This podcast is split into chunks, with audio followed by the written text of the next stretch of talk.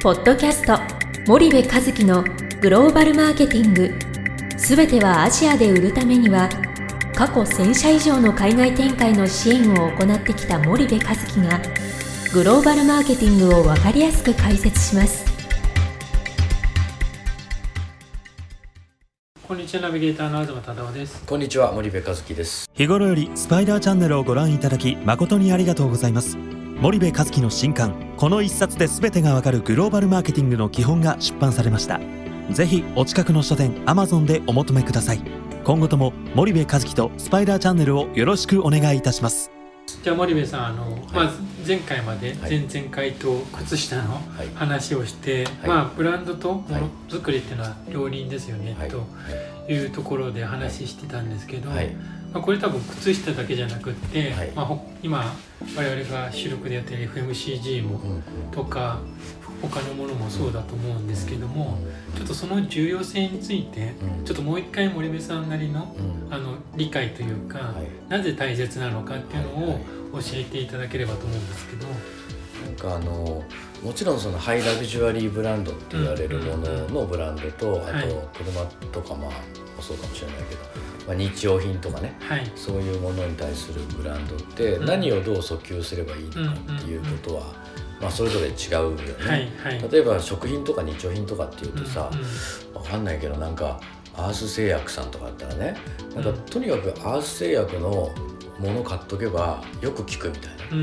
なんか蚊がよく死ぬみたいな。はいはい。これぶら下げとけば大丈夫でしょみたいなね、うんうん。なんかそういう、うん、アースの作ってるものなら安心みたいなのあるじゃない、うんうんで食品メーカーだとさなんか明治さんが作ってるものだったらなんか体に良さそうだからはい子供に飲ますみたいなね、俺はい子供に、あの赤ちゃんの時にあのミルク飲ましたからね、はい。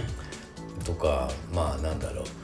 あのチロルチョコなら子供にあげてもいいかなとかさ、うんなんかそういう安心安全をこう食品とかにはその求める。ねはいはいはい。それこそなんかあの会社でほらスタンプ押すじゃん。うんうん。炭とかさ。はいこれシャチハタでしょみたいな、うんうん。X スタンプは買っとけばなんとなくいいから 買っとけみたいなはいね、はいはい。なんかそういうのあると思うのよ、はい。でそういうブランドをどう作るかだと思うね、うん安心安全をイメージさせるブランドとか、はいはいはい。よく聞くとかね、うんまあ、信用力に近いものなのかはいもしれない、はいはいでこれってまさに品質じゃない。うん例えば X ね。スタンパーの品質、はい。えーそのいわゆるアースうんノーマットの品質、はい。よく聞くはい品質とかさ、えー明治のあのいろんなお菓子のね、うん。食品牛乳でもいいけどはい。あのミルクでもね、うんうん。品質はい。それからまあチロルチョコの品質と、うん。こういうことだと思うんだけどまあこれってまさに本当に品質だよね。はいはいはい。でじゃあ一方でハイブランドの世界に行った時にね、うん。アパレルでもいいよね。はいその縫い方とかさ、うんうん。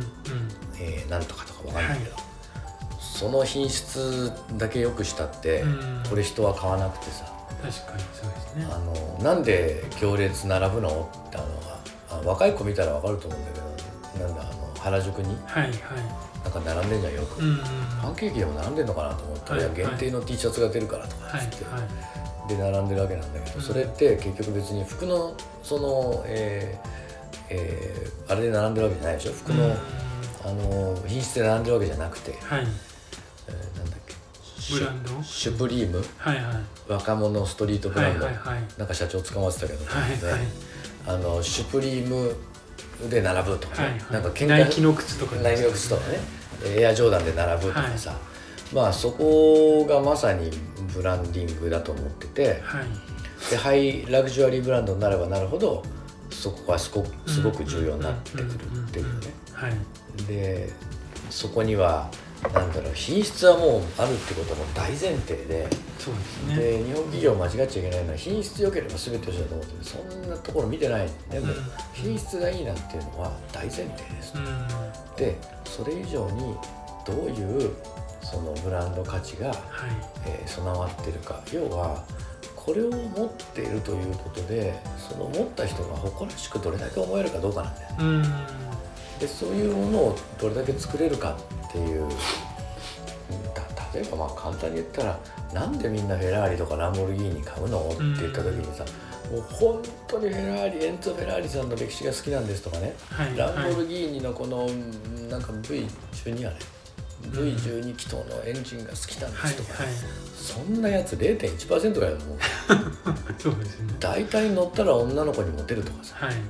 見られるとかさ、うん。誰も乗ってないからとか自分がだけが乗ってるからとかね、うん。そういうその自分が誇らしい気持ちになれるからさ、だからこのうちの作ったものを使うことによって使い手がどういう気持ちになれるのかうん。っていうことを考えることがブランディングだと思ってて、うんうんうん。嬉しいじゃん。なんか自分の好きなブランドのものを着てたりとかね。持ってたりすると、うん。その嫌な意味でね「俺はい。金持ってんぜ」とかそういうその低レベルの次元の話じゃなくてね、はい。はい。まあ嬉しいじゃない、うん。だからそういう幸せを与えるのが僕はブランドだと思っててはい。それはインダストリーによってやっぱり今言ったように安心安全をブランドに入れないといけないインダストリーもあればそうじゃないインダストリーもあるからうん。まああのそこにやっぱり経営資源をどんどんどんどん投下をしないといけないんじゃないかなと思う。うんうんですよねそうするとやっぱりまあそれは時間がかかるものですけど始めなければうん、やっぱブランドは構築できないっていうのもジレンマとしてあると思うんですけど、だってレクサスってさもう何十年やってる彼たち、結構やってますよね。うん、やっとじゃない。はい。やっとだけどまだメルセデス・ベンツには遠く及ばないわけでしょ。そうですね。でそれがブランドの難しさなんだよね、うん。世界に一番最初に車を作った、まあ、メーカーがメルセデス・ベンツなわけだけど、その百何十年の歴史の中で、うん、やっぱり彼らが作り上げてきたものに追いつこうとしてるわけだうんうんうんから、あの普通のことやってちゃただでさえ遅れてるわけだから、はい。強烈なブランディングをマーケティングしないといけない、うんうんうんうんすごく思うんですよね。はいはいはいまあそうすると今からでも少ないから、うん。やっぱり始めないことにはいけないっていう。うん。だって中国メーカーもそれに気づいて、まあ、まあサムソンなんか完全に気づいてるでしょ？はい。でサムソンかっこいいじゃん。うんうん。うん20年前サムソン何それ？確かに。え？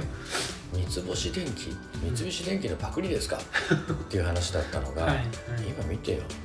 サムスンの方が三菱電機より圧倒的にかっこいいし、うん。三菱電機って何？っていううん。世界になってるでしょ、はいでファーウェイだってさまあダサかったよ、ね。ハイアールだってね、うん。東ちゃん中国行った時にね。ハイアールの冷蔵庫売っててバカにしたでしょ。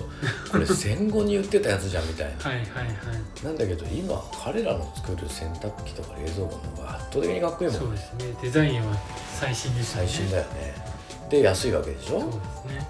だからまあ抜かれちゃうよねって、うんうん。ブランドもない。ただ品質いいです。うんうんでもな値段もそこそこ高いはいです、はいでそれでまあどんどんどんどんその衰退してっちゃったインダストリーっていうのいっぱいあるわけだから、はいはい。そろそろ本気で気づこうぜうんうんうん。ということなんだと思うんだよね。わかりました。はい、じゃあ今日はありがとうございました。はい、ありがとうございました。本日のポッドキャストはいかがでしたか？番組では森部和樹へのご質問をお待ちしております。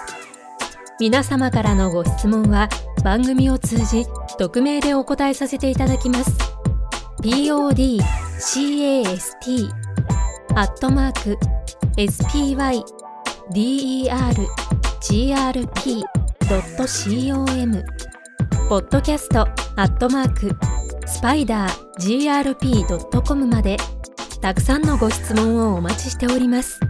それではまた次回お目にかかりましょう。ポッドキャスト森部和樹のグローバルマーケティング。この番組はスパイダーイニシアティブ株式会社の提供によりお送りいたしました。